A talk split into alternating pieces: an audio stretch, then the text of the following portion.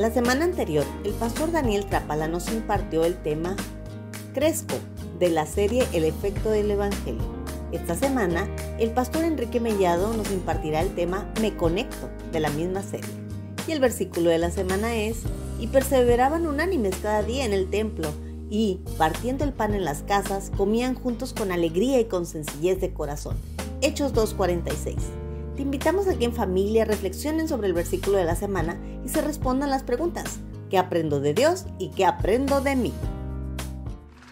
Te adoramos Jesús, te adoramos y en este mismo espíritu puede tomar su lugar. Vamos ahorita a recibir los elementos de la comunión, pero mantengamos esta unidad y esta adoración hacia nuestro Dios. El que tomemos la comunión juntos también es un acto de adoración y de unidad. Y, el pasaje de esta semana que nos habla específicamente de esto, Hechos 2.46. Y perseverando unánimes cada día en el templo y partiendo el pan en las casas, comían juntos con alegría y sencillez de corazón. Qué hermoso pasaje. Y, yo sé que, que, estamos aquí porque gozamos, eh, disfrutamos estar juntos y, todas estas ah, oportunidades durante el servicio, durante el día que tenemos de en escuela dominical, tomar juntos una enseñanza, aprender juntos y luego desayunar juntos y ahorita durante el servicio compartir, adorar. Porque todo esto podríamos hacerlo solos en casa o lo hacemos a lo mejor durante la semana solos en casa, pero hay algo especial, hay algo espiritual y físico también cuando lo hacemos juntos. Ah, Jesús nos lo dejó dicho y este pasaje nos muestra cuán importante es que lo hagamos juntos. Así que ahorita tenemos la oportunidad de juntos tomar la comunión. Y, me gustaría en esta ocasión para ir eh, y disfrutar de esta forma que conforme usted vaya recibiendo los elementos, se ponga de pie y se junte ahí cerca con dos o tres, hagan grupitos, tres personas, cinco personas, si viene con su familia, no se quede solo. Y si, si usted ve a alguien ahí solo, acérquese o acérquelo para que estén juntos y, podamos experimentar de una forma más eh, cercana, real, lo que es compartir la comunión juntos. Eh, y de hecho, eh, como hemos mencionado ya en diferentes ocasiones, eh, usted como padre de familia, como madre de familia, o si vive, aunque viva solo, ¿verdad? O viva con una sola persona más, todos tenemos la autoridad dada por Dios a través de Jesús para poder impartir la comunión a otros no es un privilegio únicamente del pastor o de una o de cierta persona. Todos tenemos esta oportunidad porque dice la Biblia que todos somos reyes y sacerdotes y eso es gracias a Jesús. Así que júntese y, alguno escojan alguno de los de las personas que están ahí en ese grupo para que les dirija la comunión. Yo lo voy a hacer desde aquí enfrente también, pero lo pueden ustedes hacer también. Solo esperemos un poquito a que todos tengan ya sus elementos.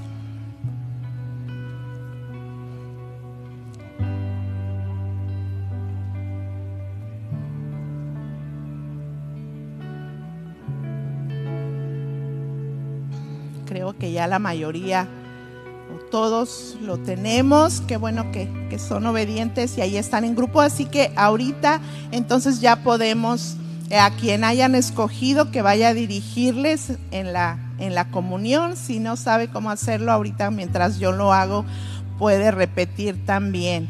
Primero, esta galleta representa el pan que Jesús partió con sus discípulos.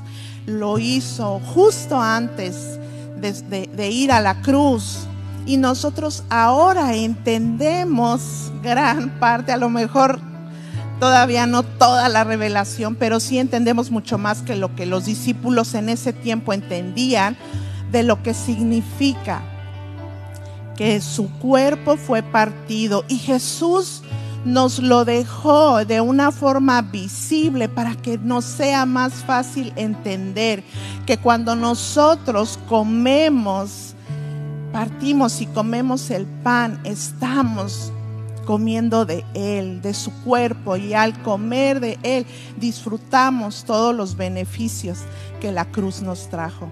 Así que haga ahí usted una, diríjales lo que usted recuerde que el pan representa, que Jesús nos enseñó que su cuerpo representa para nosotros, y dirija a su grupo para que juntos podamos comer.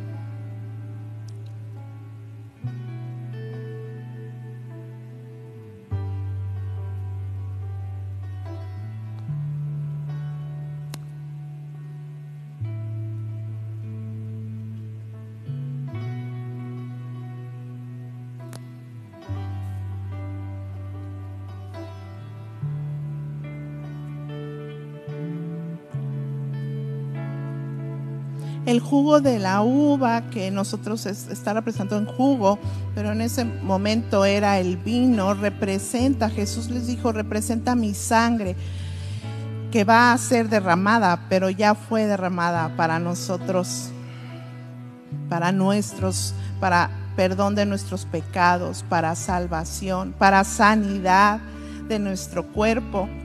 Y todos esos beneficios los obtenemos y recordamos cada vez que nosotros tomamos el jugo de la uva. Así que juntos tomemos.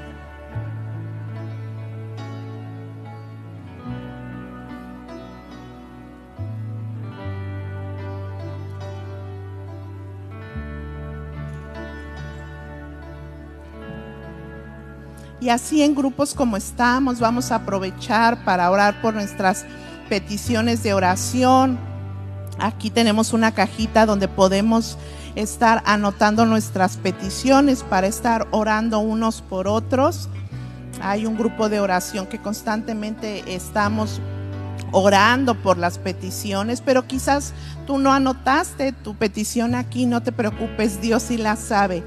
Y, ahorita que vamos a tener esta oportunidad de levantar nuestras peticiones a Dios, sabiendo que Él ya tiene cuidado de nosotros, sabiendo que si es por enfermedad, nuestras enfermedades ya fueron eh, sanadas en la cruz. Así que cualquiera que sea tu necesidad, levántasela hoy al Señor o si necesitas pedir por alguien más, también podemos levantar nuestra oración por alguien más. Así que vamos a orar.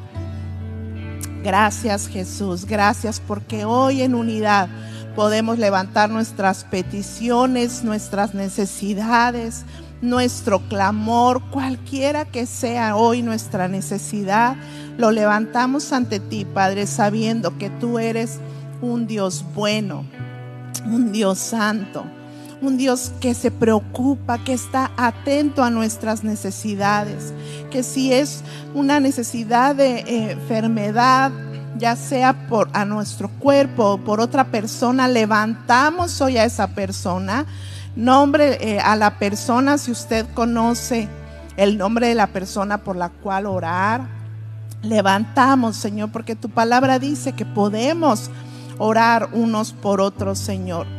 Y en esta fe, Padre, que tenemos de que tú has contestado nuestras, nuestras peticiones, oramos hoy, creyendo y recibiendo. En el nombre de Jesús. Amén. Amén.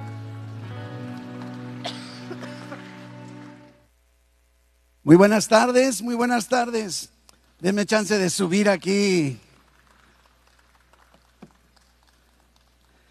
Salude a, a, la persona que tiene ahí a su lado en lo que yo hago acá todo este malabarismo. salude, salude, salude.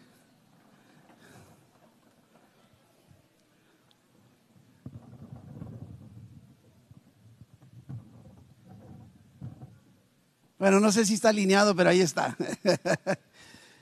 Ay, bendito Padre, te damos tantas gracias, Señor, por tus cuidados, por tus misericordias.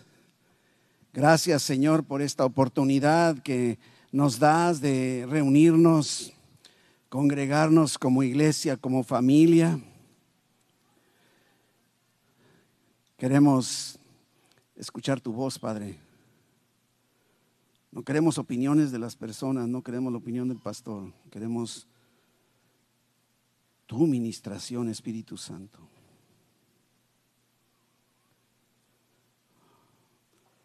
Quita toda distracción de nuestros corazones, de nuestra mente en esta tarde, Señor, y prepáranos. Espíritu Santo, tú estás aquí moviéndote con libertad entre nosotros. Haz tu obra, Señor. Haz tu obra, cumple tu propósito para cada uno de mis hermanos, Señor. Te damos gracias en el nombre de Jesús. Amén. Amén. Como, como acabamos de, escuchar, el pasaje central está en, en, Hechos capítulo 2, versículo 46, así es que lo debe tener allá a la mano, ya sea que lo tenga en su Biblia física o lo tenga en aparatos, lo que sea. Yo ahora, esta Biblia la tengo desde, híjole, no sé si le digo desde cuándo voy a revelar mi edad, pero... y se me estaba desbaratando. Y, mi hermana Gaby, Gaby Velarde, ah, me, la, me la reempastó y todo, mire, hasta me siento que traigo Biblia nueva. Así es de que venimos bien puestos, bien puestos. Y ah, en, este mes, lo hemos platicado, en este mes, ah, la serie del mes de octubre, los efectos del Evangelio, los efectos del Evangelio.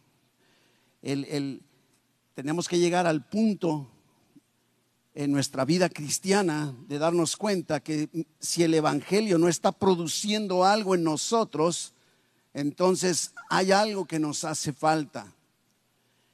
El Evangelio siempre que impacta, toca nuestras vidas, va a producir un, efecto, va a producir una reacción. Y, vimos que uh, uno de los primeros efectos, lo vimos el primer domingo de este mes de octubre, fue el creer. Y se tituló Creo. Y inclusive podemos tomar desde nuestro um, lema del año, ¿verdad? 2023, el año del Evangelio, y está basado en Romanos 1.16. Y Romanos 1.16 dice el apóstol Pablo, porque no me avergüenzo del Evangelio, porque es poder de Dios para salvación, ¿verdad? Pero ese poder de salvación, lógicamente, es para todo aquel que cree. Es, necesario el creer en la vida de nosotros como cristianos. Es indispensable el, arrancar de, un creer en todo el proceso de vida que tenemos como cristianos. Si bien es cierto, necesito ah, creer para salvación, como dice Romanos 1.16, tengo que empezar creyendo, ¿verdad? Pero, pero no es nada más un solo acto instantáneo. No, solo creímos para ser salvos, no solo creímos para recibir a Cristo, no solo creímos para recibir la vida eterna.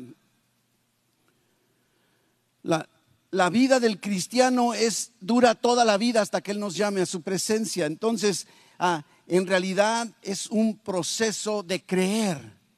Yo creo y sigo creyendo. En realidad el cristiano, tú y yo como cristianos, si hemos entregado nuestra vida a Cristo, llegamos a creer para recibir a Cristo y, seguimos creyendo. Muchísimas gracias. Que seguimos creyendo. No, no podría ser de otra forma.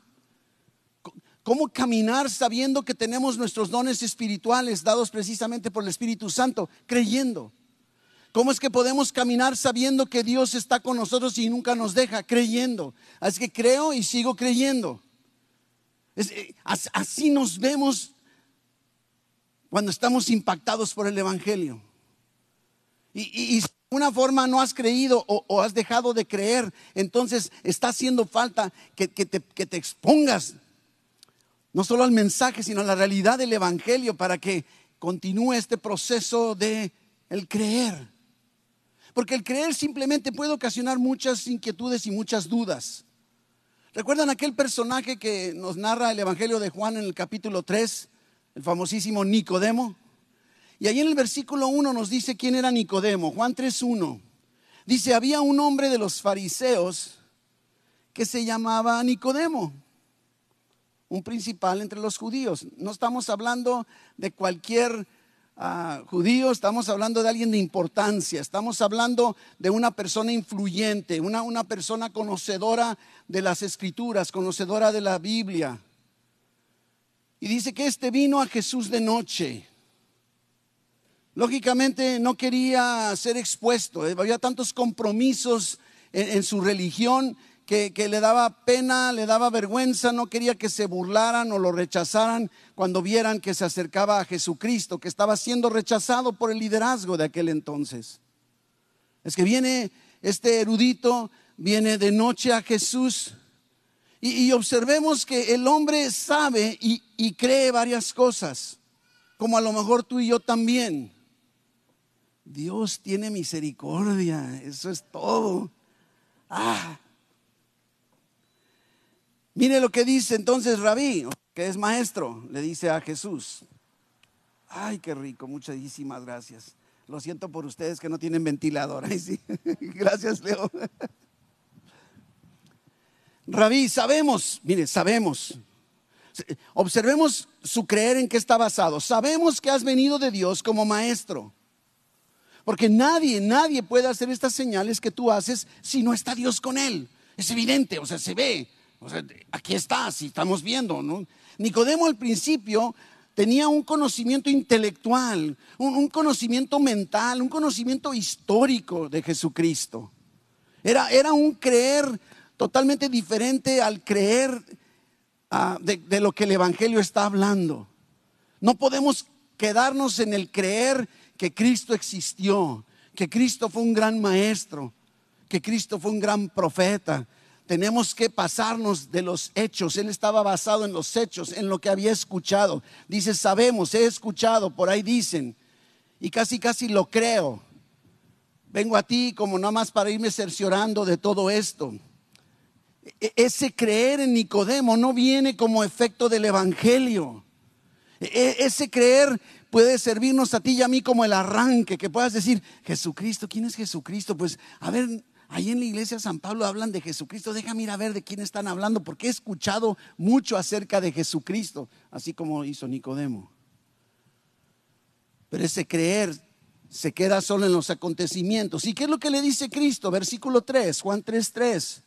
Observe cómo Jesucristo, ah, de alguna forma, no se aclara en, el concepto que él quiere enfatizar y no en lo que el, el Nicodemo anda buscando. Respondió Jesús y le dijo, de cierto, de cierto te digo, esto va en serio, Nicodemo. Que no te quede lugar a dudas, Nicodemo. El que no nazca de nuevo no puede ver el reino de Dios. Ahora, ¿Qué hace Nicodemo? Sigue pensando, su creer está en el intelecto, su creer está en su lógica, su creer está en los hechos, su creer está basado en lo que ha escuchado. Nacer de nuevo, Jesús. ¿Quieres que te dé una clase de biología, Jesús? ¿Cómo es posible? ¿Qué te está refiriendo a que volver a entrar al vientre de mi mamá y volver a nacer? Ay, Jesús, no seas absurdo. Se fija, porque el creer de Nicodemo está limitado, está, no se está dando cuenta que Jesucristo no está hablando del intelecto, Jesucristo no está hablando de la historia, Jesucristo no está hablando de, de los hechos o los acontecimientos o lo que la gente está diciendo. Y Jesucristo en pocas palabras le dice, ay, ay, ay, ay, ay, Nicodemo, no te estoy hablando de cosas materiales, físicas, históricas estoy hablando de lo espiritual. El creer tiene que llevarnos a un paso adicional, un, creer en Jesucristo. Es, es, creerle a Él, es poner nuestra fe plena en Él. No es nada más creer que existió. No nada más queda todo ahí. A nivel histórico, documental. No se trata con el intelecto creyendo que lo que narra Jesús es verdad. Los budistas creen que Jesucristo existió. Los mismos judíos creen que Jesús existió, pero no reconocen que es el Mesías. Es un creer limitado. No han pasado de la, de la mente al corazón. Y es lo que hace el Evangelio en nuestras vidas. Nos lleva de la mente, del conocimiento, nos, nos lleva al corazón.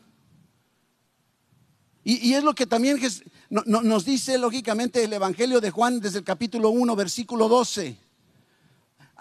Así, está describiendo al Jesucristo en quien debemos creer y seguir creyendo.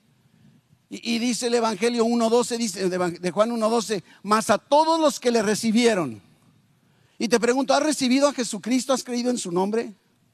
Sí, sí, a ver, levántame tu mano. Yo he creído en Jesucristo, sí, lo he recibido. Entonces, ¿qué dice? Les dio el derecho, la potestad de ser hechos. Bien que se lo sabe. Dile a la persona que tienes a tu lado, dile, eres un hijo de Dios. Dile, dile, dile, no tengas miedo. Y si no, es porque no has querido. Sí, porque dice que si tú, aquí está bien claro, lo recibes, crees en su nombre y entonces te adopta como su hijo. Él es el que decide a quién adopta. El único requisito es creer y recibir a Jesús. Y si no lo has hecho, pues tendrás oportunidad el día de hoy para hacerlo por primera vez, entrar en ese punto. Pero si ustedes se fijan, dice, es creer en su nombre, no nada más dice a todos los que creen. No, más a todos los que le recibieron, a los que creen en su nombre, creer en su nombre. El nombre representa todo lo que alguien es. Es el nombre de Jesús. Es más, ¿Qué dice la Biblia? Dios le dio un nombre por sobre todo nombre. Fíjate nada más, para que toda rodilla se doble. El nombre nos dice todo y cuando alguien cree en el nombre del Señor Jesucristo es lo mismo que creer en Él. Se trata de creer en Jesucristo. Pero no solo es el creer, ¿sí? Y, y seguir creyendo. Vámonos ahora a Primera de Juan 5.13. Primera de Juan 5.13.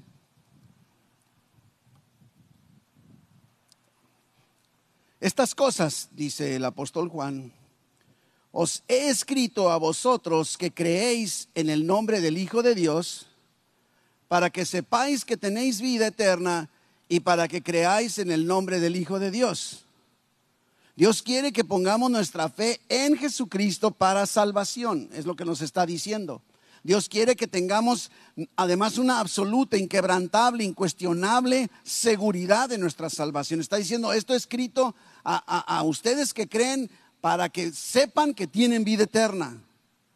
Si hemos dado este paso de poner nuestra fe en Jesucristo, tenemos la seguridad de la vida eterna. Pero me llama mucho la atención, ¿sí? De que de alguna manera dice, si, dice, les escribo a ustedes que creyeron en el nombre del Hijo de Dios para que sepas que tienes vida. Y lo dice para que creáis en el nombre del Hijo de Dios. A ver, espérate, me dijiste que ya creo. ¿Por qué me dices que me escribes para que yo crea? Porque se trata de eso. Yo inicié creyendo, me dio la vida eterna y ahora debo continuar creyendo. Creo y sigo creyendo. Esto es esencial. Es esencial, es como la gracia. Lo hemos dicho una y otra vez. La gracia es el favor inmerecido de Dios para salvarnos, ¿verdad que sí? Pero una vez salvos, ¿qué? O sea, hay mucho más que tiene Dios para nosotros, aunque ya hayamos recibido la salvación y tengamos la vida eterna. Entonces necesitamos ahora una habilidad para vivir nuestro diario vivir como a Dios le agrada. Y eso también es gracia. Gracia es una habilidad. La gracia para salvarme y la gracia para habilitarme para seguir creyendo. Esto es eh, eh, esencial, ¿sí? Creer en Jesucristo es saber quién es Jesucristo.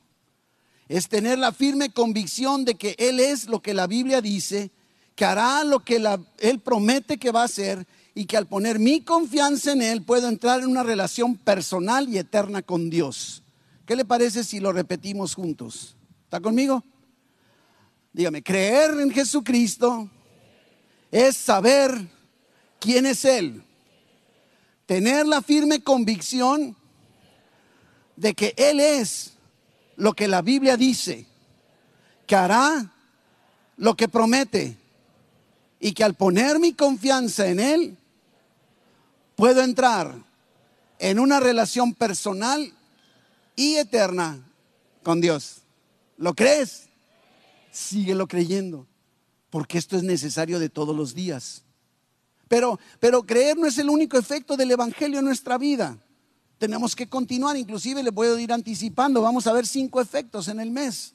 Este es el tercero, todavía nos quedan dos más. Conforme vivo mi salvación cada día, debe suceder algo en mi vida. No, puede ser que si yo creo y sigo creyendo, me, vea todos los días igual. no puede ser, yo debo ir creciendo. Y entonces por eso la semana pasada vimos el tema crezco, crezco, ¿verdad?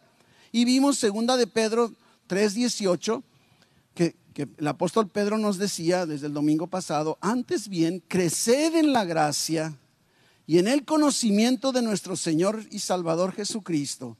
A Él sea la gloria, honra, digo ahora y hasta el día de la eternidad. Amén.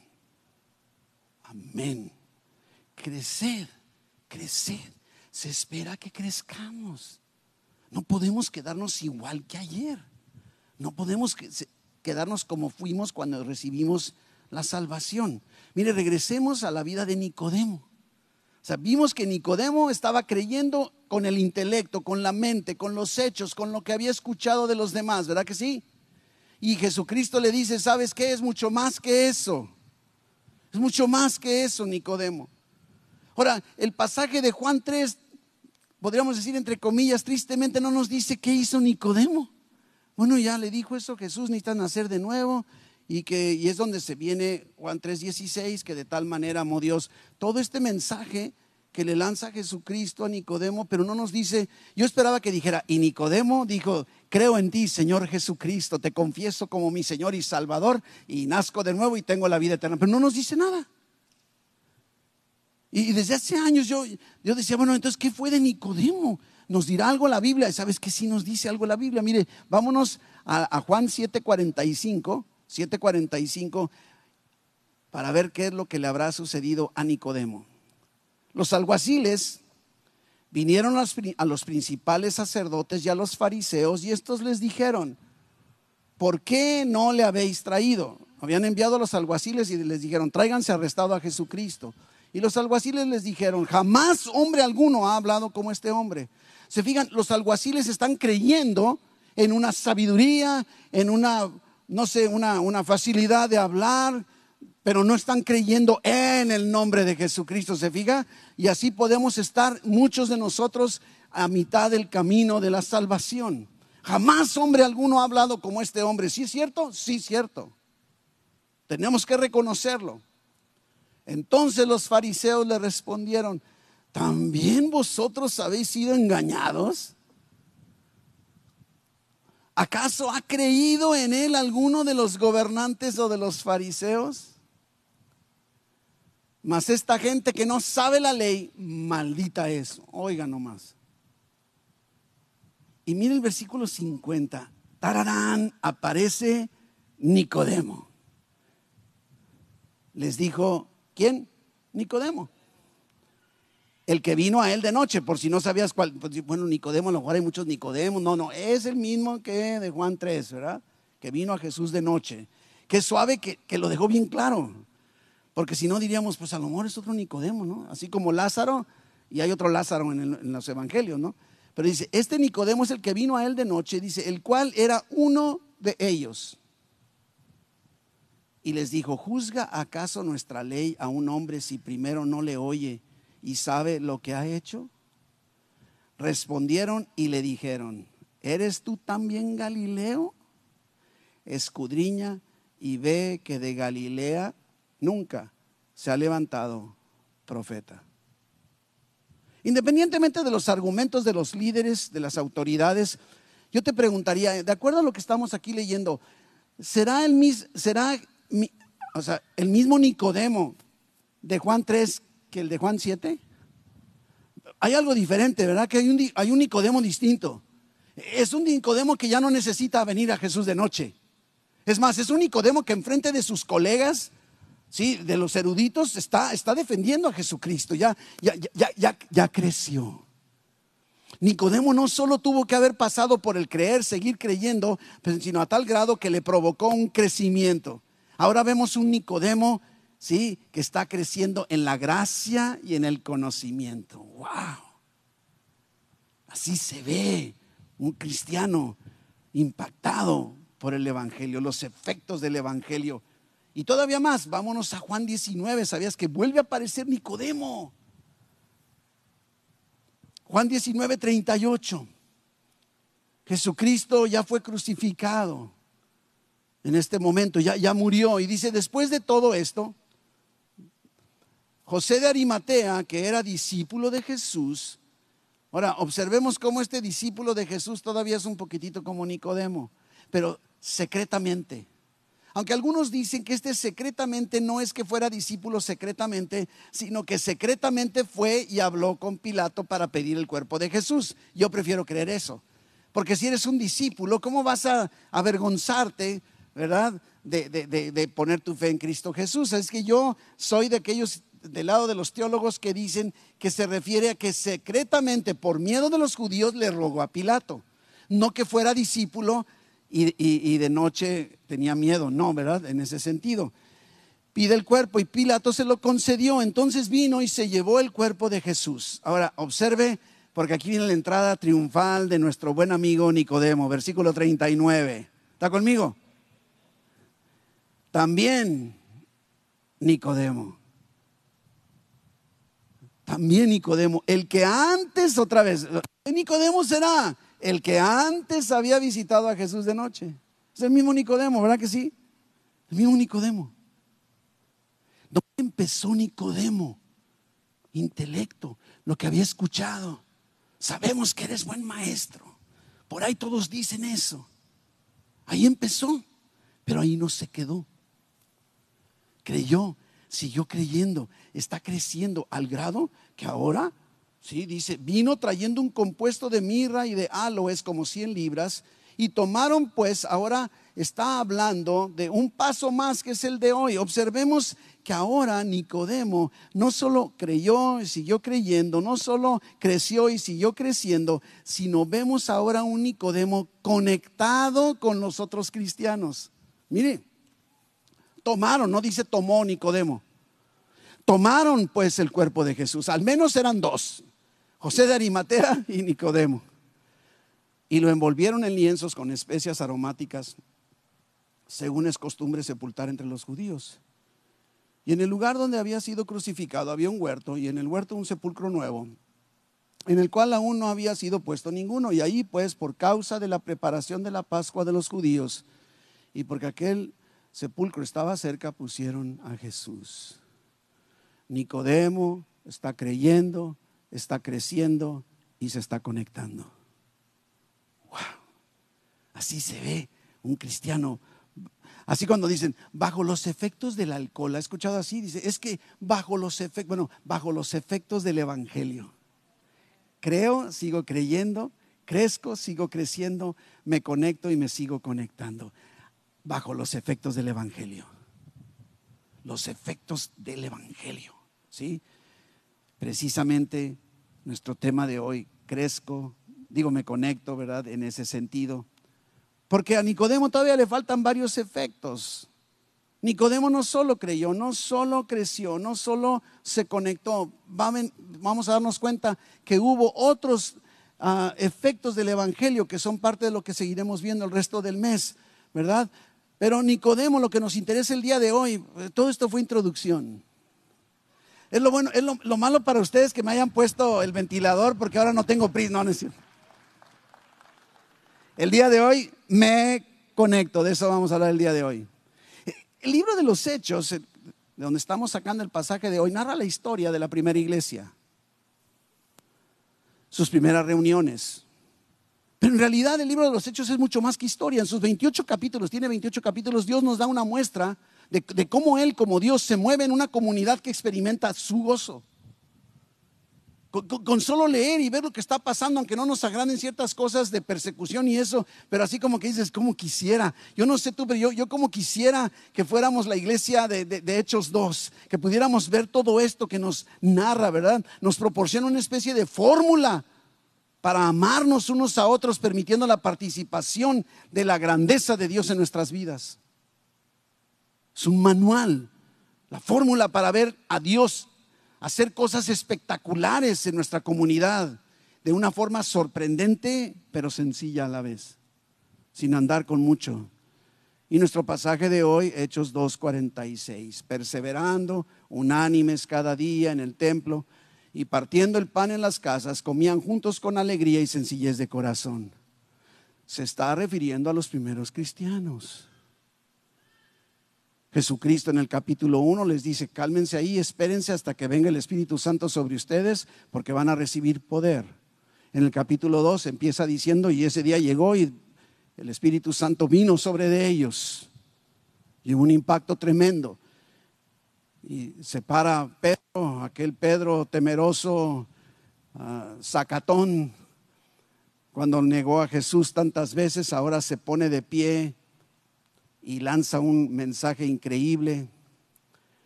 Y después de su mensaje dice versículo 41, vamos a ver el contexto de nuestro pasaje de hoy, Hechos 2, 41. Así que los que recibieron su palabra fueron bautizados. ¿Cuántos de ustedes no se han bautizado todavía? Miren nada más, ándele. Ya, ya, ya la cámara los tiene detectados, ¿verdad? Ahorita ya. No, ¿Sabías que eh, creo que quedamos 3 de diciembre, ¿verdad? 3 de, domingo 3 de diciembre, va a ser en domingo. El 3 de diciembre tenemos los, últimos bautizos del año. Así es que, como que Dios te está diciendo, bautízate, bautiza. sí, bautícense, ¿verdad? Los que recibieron su palabra fueron bautizados y mire, se añadieron aquel día como, como tres mil personas. No más, no más.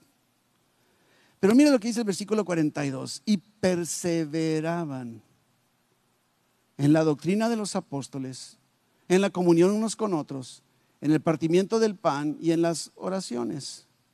La consecuencia es que sobrevino temor, o sea, temor, respeto, no, no de miedo, a toda persona y muchas maravillas y señales eran hechas por los apóstoles. Todos los que habían creído estaban juntos y tenían en común todas las cosas y vendían sus propiedades y sus bienes y lo repartían a todos según la necesidad de cada uno. Y nuestro versículo de hoy, y perseverando, otra vez la palabra perseverando, unánimes, cada día en el templo y partiendo el pan en las casas, comían juntos con alegría y sencillez de corazón, alabando a Dios y teniendo favor con todo el pueblo. Y la consecuencia, el Señor añadía cada día, diariamente, no una vez a la semana, no una vez al mes, cada día a la iglesia los que habían de ser salvos. Tanto el versículo 42 como el 46 nos utiliza esta palabra, perseveraban. Se refiere lógicamente, creo que la palabra la entendemos continuamente, pero ¿sabe qué lleva?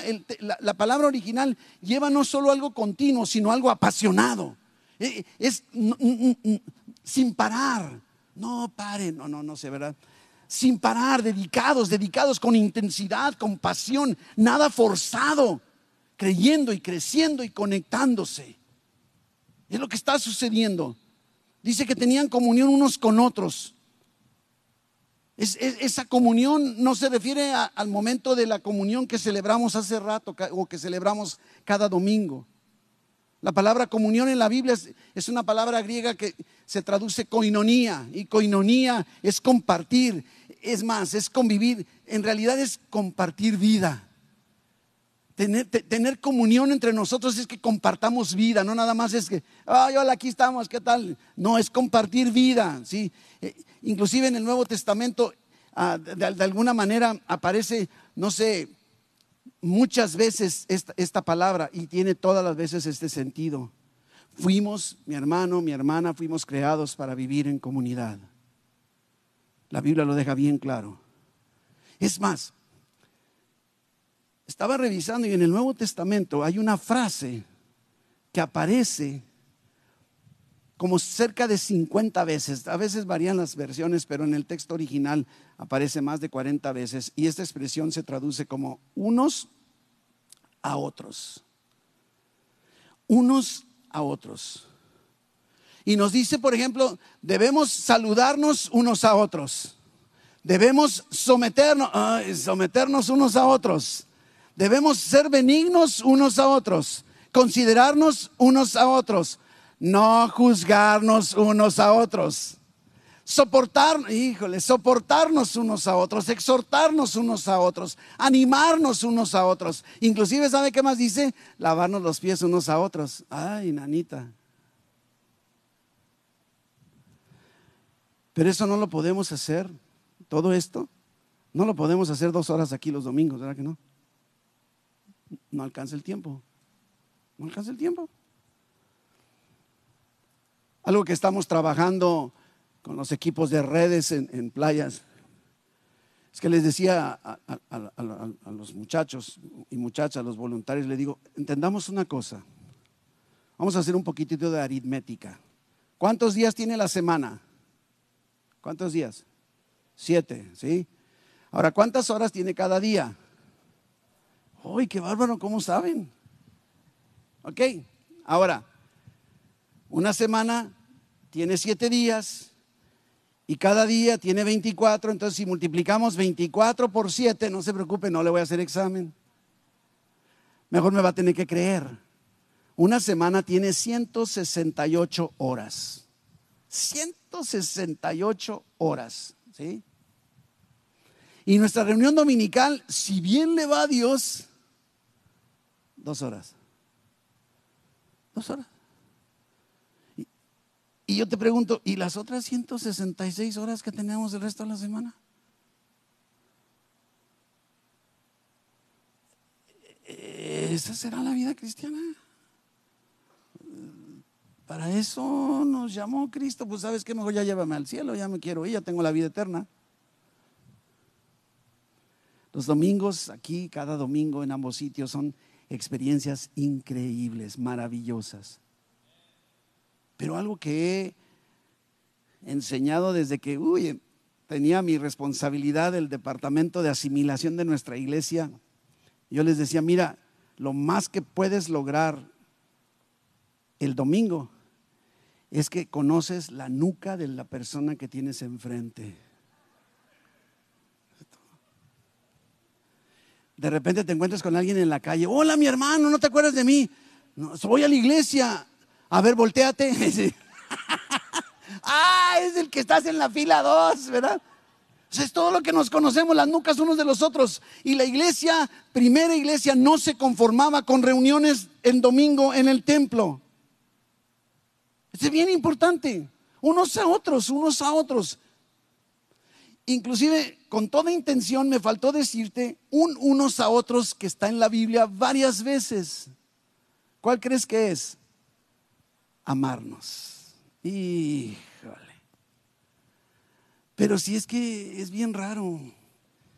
Él es medio rarito, ¿no? Hay un libro que disfrutamos mucho mi esposa y yo lo hemos leído y releído no sé cuántas veces, pero dice, todos somos perfectos hasta que nos conocen. Los domingos, ¿verdad? No puede ser todo, todo lo que Dios tiene para nosotros. Un ratito aquí, qué suave, qué bonito el compañerismo, los felicito, la verdad se nota. Qué bonito el convivio allá abajo, en el comedor, desayunador, como le quieran llamar. Qué, qué hermosa comunión. Pero ¿eso será todo? ¿Eso será todo? ¿Cómo puedes amar a alguien de quien ni siquiera sabes cómo se llama? Yo he comentado con ustedes, yo antes de, dedicarme tiempo completo al ministerio, yo, yo, tengo la carrera de ingeniería civil y, entonces, lógicamente, ah, tengo una, una salida. Cuando estoy en una reunión del colegio de ingenieros, hola Inge, ¿cómo estás? Ya le atiné. ¿Quién sabe cómo se llama? No sé, es ingeniero. Es más, en muchas ocasiones, cuando andaba, bueno, en otro tiempo que dejé mi trabajo, me puse en la docencia, entonces estaba dando clases ah, en varias, bueno, varias partes. Daban clases. Entonces cuando me encontraba alguna persona en la calle, tenía que poner atención cómo me saludaban. Porque, hola, profe, es de la escuela. Pero si me decían, hermano, ah, no, pues es de la iglesia, pero no sé quién es. Porque un domingo, dos horas, no es suficiente. No es suficiente. No puedo amarte verdaderamente si ni siquiera sé cómo te llamas. Este es precisamente el principio básico de la necesidad de, de, conectarnos. ¿Cómo? ¿Cómo amar si ni siquiera sabemos su nombre? Te digo, sabrás el nombre de la persona que está sentada frente a ti. Y no es regaño, estoy queriendo resaltar algo. ¿En qué trabaja? ¿A qué se dedica? ¿De dónde viene? Es más, ¿cuánto tiempo tiene en la iglesia? ¿Quién sabe? Dicen por allá por Panamá, a saber.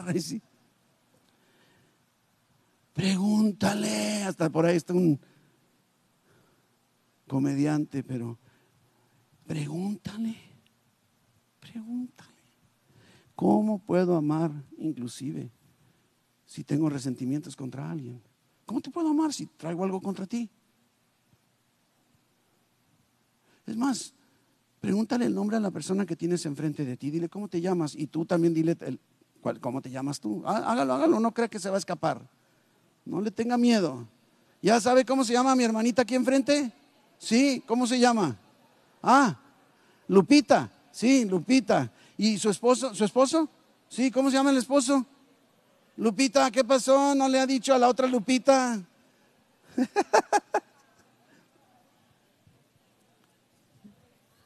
Ahora miren, aquí viene el momento decisivo. Pónganme mucha atención. Ya, no es broma. Ya, ya, ya acabó. ¿Sí? Hay alguien aquí contra quien tienes algún resentimiento, cualquiera que sea. A lo mejor nada más es que no me saludó.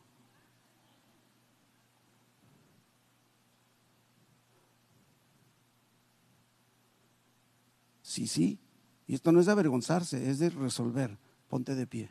Que tú digas, aquí entre nosotros, en esta reunión, hay una persona, al menos una, contra quien tengo algo pendiente. Para no hablar de, no. Dios te bendiga, muy bien. Oye, te agradezco tu sinceridad. Mira, es un joven valiente. ¿Y ustedes?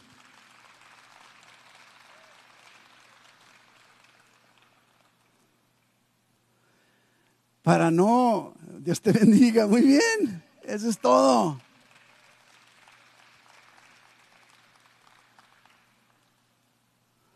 Para no avergonzarlos, no voy a pedir que ahorita vayan con esa persona y le pidan perdón.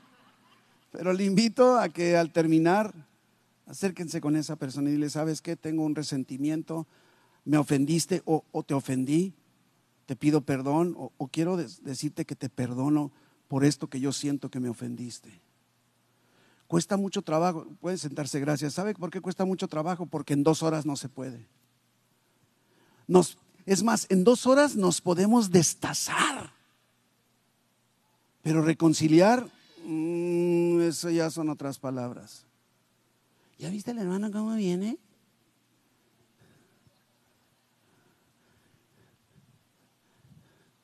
Ay, ¿por qué la hermana hace tan ricas las quesadillas? Y, ¿Dónde está la hermana de las quesadillas? Qué bárbaro, Lupita, esas quesadillas estuvieron a chuparse los dedos, como dice, ¿verdad, Lupita? Juntos somos mejores. Ese es el diseño de Dios. No hay llaneros solitarios. Pero no solo cada domingo. No solo. Es más, Normalmente somos seres de costumbres. Lo más seguro, yo como yo no vengo y además tenía mucho de no venir, no vengo muy seguido, entonces no sé si ustedes, pero lo más seguro me atrevo a pensar que ahí siempre te sientas, no sé, o la mayoría de las veces, porque así somos seres de costumbres. Yo pregunto, el domingo pasado se sentaron ahí ¿Y quién estaba a tu lado? ¿Quién estaba aquí a tu lado? ¿O a tu lado donde estabas? ¿Está aquí? ¿O ¿Está aquí la persona que tenías tú a tu derecha, Luis? Porque ese es un punto. Qué bueno que podamos detectar, decir, ¿sabes qué? ¿Dónde está fulano? Esa silla vacía implica no solo que necesitamos hacer un trabajo de mayor de evangelismo, pero también un trabajo de cuidarnos unos a los otros. Pero ¿qué hacemos? Ay, no vino el fulanito, quién sabe qué le habrá pasado. Ya sabes, bien apático toda la vida. ¿Mande? La primera iglesia se reunía no solo en el templo, iba, aquí va la estocada final. Se reunían en las casas. En las casas. Dice unánimes. Se refiere a estar en un mismo sentir, en una misma pasión. Se fijan, el perseverar se refiere a continuar algo apasionadamente, pero hacerlo juntos apasionadamente. De, eso se trata. Todos los días, todos los días lo hacían. Y tú quieres decir que entonces además tengo que venir los lunes a varones y, y luego los viernes a los jóvenes. ¿Cuándo se reúnen los jóvenes? Y los sábados a los jóvenes. Y luego las mujeres, ¿cuándo se reúnen? Todos los viernes. Martes a orar. Madres orando por sus hijos. ¿Qué pasó?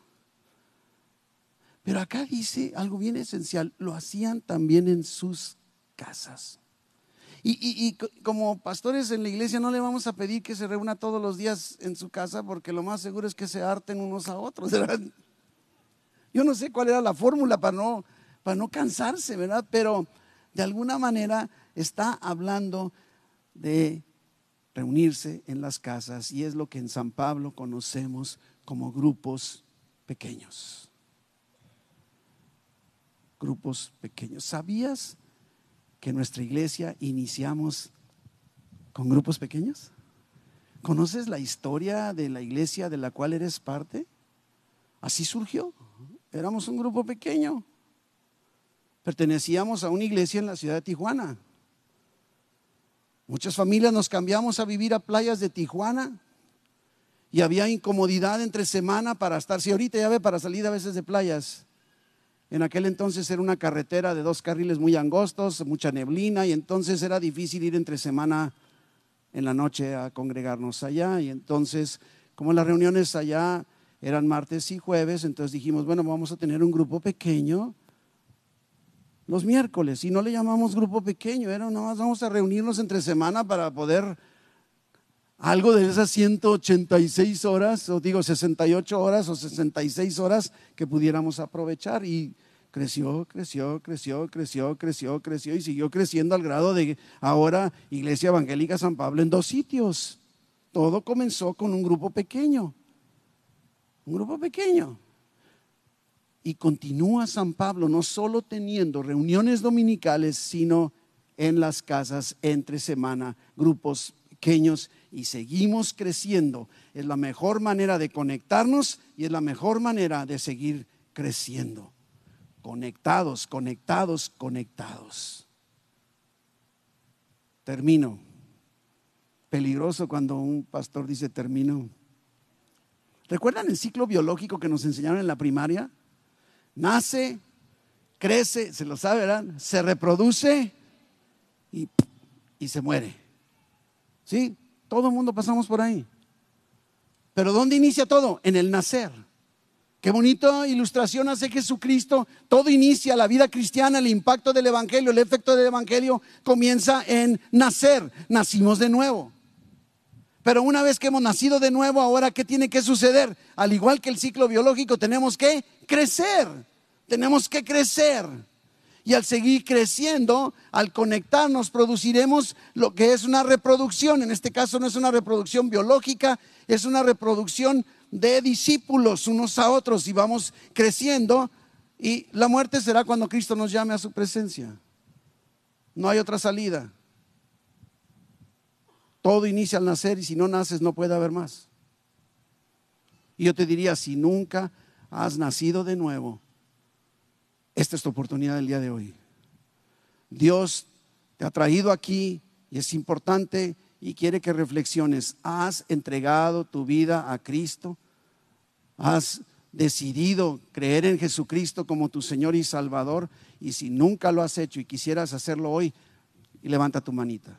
Que tú digas, yo quiero entregar mi vida a Cristo por primera vez en esta tarde. Quiero hacerlo ahora. Quiero hacerlo ya. Y te diría, no descuides esta invitación de Dios. Es Él el que te está lanzando la invitación para que nazcas de nuevo y empieces este ciclo, ya no biológico, sino un ciclo espiritual de los efectos del Evangelio. Cristo te está invitando hoy y es necesario que nazcas de nuevo. Te diría, ven a Jesús, ven a Jesús. Dice Romanos 19 que si confesares y confiesas con tu boca que Jesús es el Señor y crees en tu corazón que Dios le levantó de los muertos, serás salvo, nacerás de nuevo. No lo dejes pasar y si no te animaste a levantar la mano, no te vayas de este lugar. Acércate a cualquiera de los líderes, de los voluntarios que están sirviendo por todas partes y diles, yo quiero entregar mi vida a Cristo. Iglesia, el amarnos unos. Dios te bendiga acá, perdóname por no haberte visto. Perdón, perdón, perdón. ¿Por qué no vienes para acá tantito, hijita? Sí.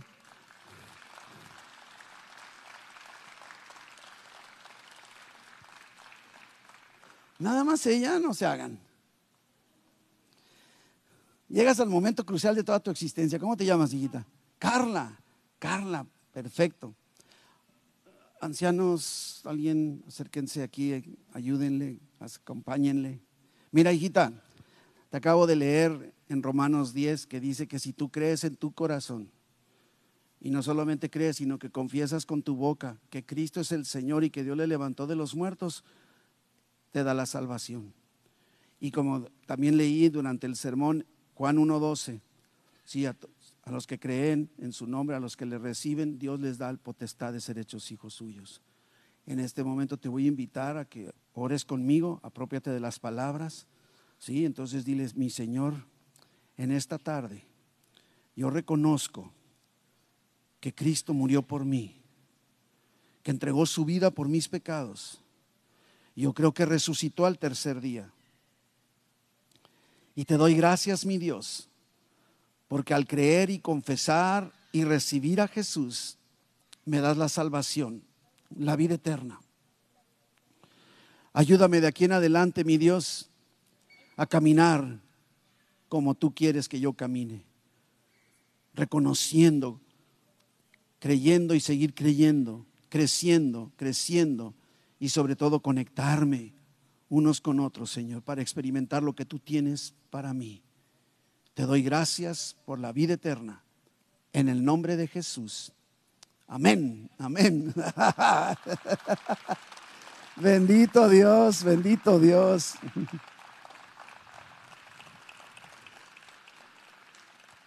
Siempre soy ah, recordado de lo que dice el Evangelio, ¿no? Que cada vez que un pecador se arrepiente, que entrega su vida los ángeles hacen fiesta ahí en el cielo. Es que por eso es que nos gozamos, por si usted dice, porque están aplaudiendo, ¿verdad? Porque estamos festejando igual que los ángeles allá en el cielo, nosotros aquí en la tierra festejamos. Pero aterrizando entre nosotros, iglesia, el amarnos unos a otros es un estilo de vida, no es una actividad semanal. No es una actividad semanal. Debemos estar conectados todos los días de la semana. Un grupo pequeño, un día de la semana, entre semanas, sí, pero yo creo que podemos hablarnos, podemos comunicarnos, podemos enviar un mensaje, podemos acercarnos, podemos hacer algo por los demás, podemos hacer muchas cosas. Debe haber mucho más de lo que sucede aquí cada domingo. No, nos conformemos con solo esto por más increíble que está haciendo. Saboreemos de entre semana, encontrando formas creativas para vivir juntos nuestro diario vivir Sí, incorporando la palabra, la oración, el pan, como lo hacían ellos, partimiento del pan y las relaciones significativas.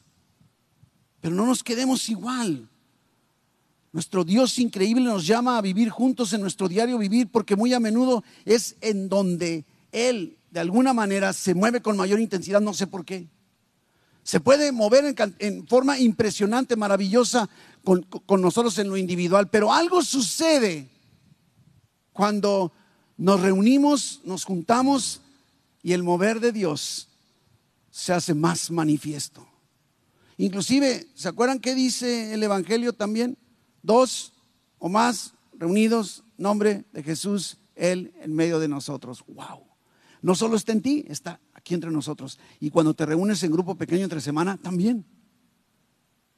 También. Y luego, ¿qué dice? Dos o más puestos de acuerdo en el nombre de Jesús de cualquier cosa que pidiéramos. Sí sabe que dice todo eso la Biblia, ¿verdad? Y entonces, ¿cuándo fue la última vez que se puso de acuerdo con alguien? El domingo pasado, pastor. Entre semana, entre semana, mi hermano, mi hermana participa en un grupo pequeño.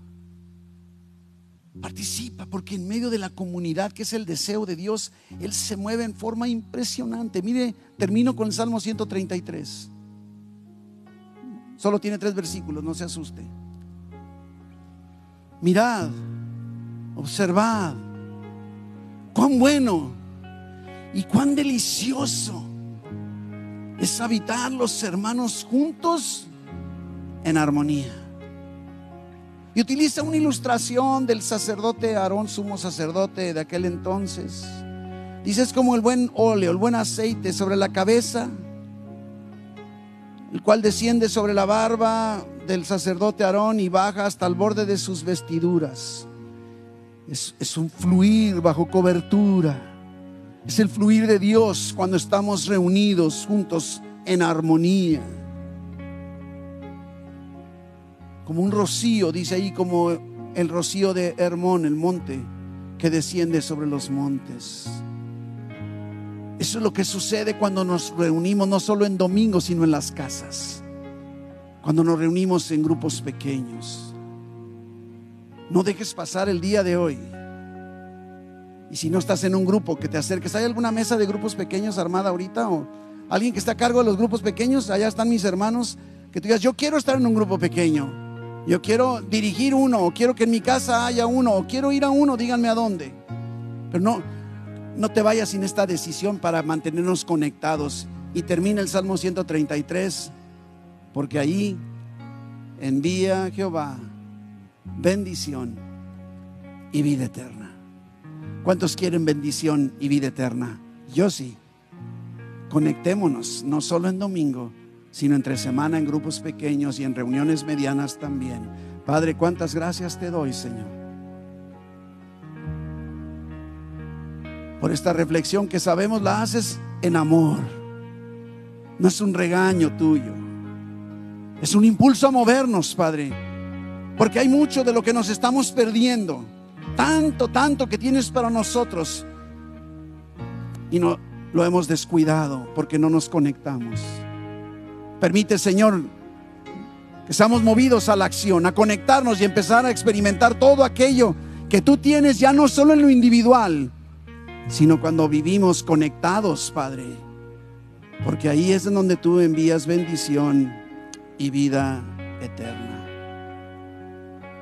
Padre, tú conoces la necesidad y las circunstancias muy particulares de cada uno de mis hermanos aquí.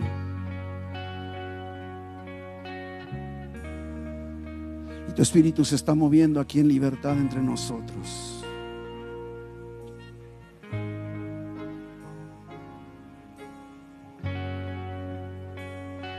Intercedemos por lo que está sucediendo en Israel, Señor. Nos anuncian los últimos tiempos y queremos estar preparados para el día que tú tienes determinado, Señor. Y mientras tanto, Señor, yo sé que tú quieres traer sanidad sobre tu pueblo. Mis hermanos, si hay alguno de ustedes que está en este momento con necesidad de, sanidad, yo quiero invitarte, ponte de pie ahí donde estás. Que tú digas que necesito sanidad, necesito ser sano. Estoy padeciendo un problema de, salud. Ponte de pie, solo queremos orar, no, te vamos a pedir que pases, no te vamos a demandar nada, solo, solo queremos juntos como iglesia, como lo que somos, conectados, orar unos por otros. Acércate a, mis hermanos que están puestos de pie, acérquense, no, no lo dejen ahí solo, vamos, vamos a orar todos juntos, como decimos vulgarmente, vamos a echarle montón. Dos o más reunidos en el nombre de Jesús y dos o más puestos de acuerdo de cualquier cosa que pidiéramos, Dios nos oye. Venimos con esa plena confianza. Acércate, que no se quede nadie de los que está de pie. Que no se quede nadie sin ser atendido, sin ser rodeado. Vamos a orar, iglesia. Si usted se quedó en su lugar, el Espíritu Santo también está en ti y tú puedes orar ahí desde tu lugar, ahí sentado donde estás. Vamos pidiendo y declarando sanidad, sanidad sobre estos cuerpos, por estas personas, por nuestros hermanos y nuestras hermanas. Padre bendito, es en el nombre de Jesús. Proclamamos el nombre de Jesús. El nombre de Jesús es sanidad. Sana, Padre. Sana, Jesús. Jesús, Jesús, Jesús. Sanidad sanidad en nuestros cuerpos, Padre bendito. Oh, Padre Todopoderoso. Y si tú estás pasando por circunstancias económicas, por problemas financieros, ponte de pie ahora, ponte de pie. Sigamos orando por los que estamos orando. Pero si tú estás pasando por circunstancias económicas difíciles, también ponte de pie. Dios quiere que oremos también por tu necesidad por esa carencia que puedes estar experimentando. Jesús, Jesús puede traer provisión suficiente en tu hogar, en tus finanzas. Este es tu momento. Ahí está mi hermano, acérquense por favor ahí. Ahí está mi hermano. Finanzas, finanzas, finanzas. Acá está mi hermana también. Acérquese por favor. No esté esperando, usted ya tiene la autoridad del Todopoderoso. Oremos unos por otros. Este es el tiempo, iglesia, estos somos.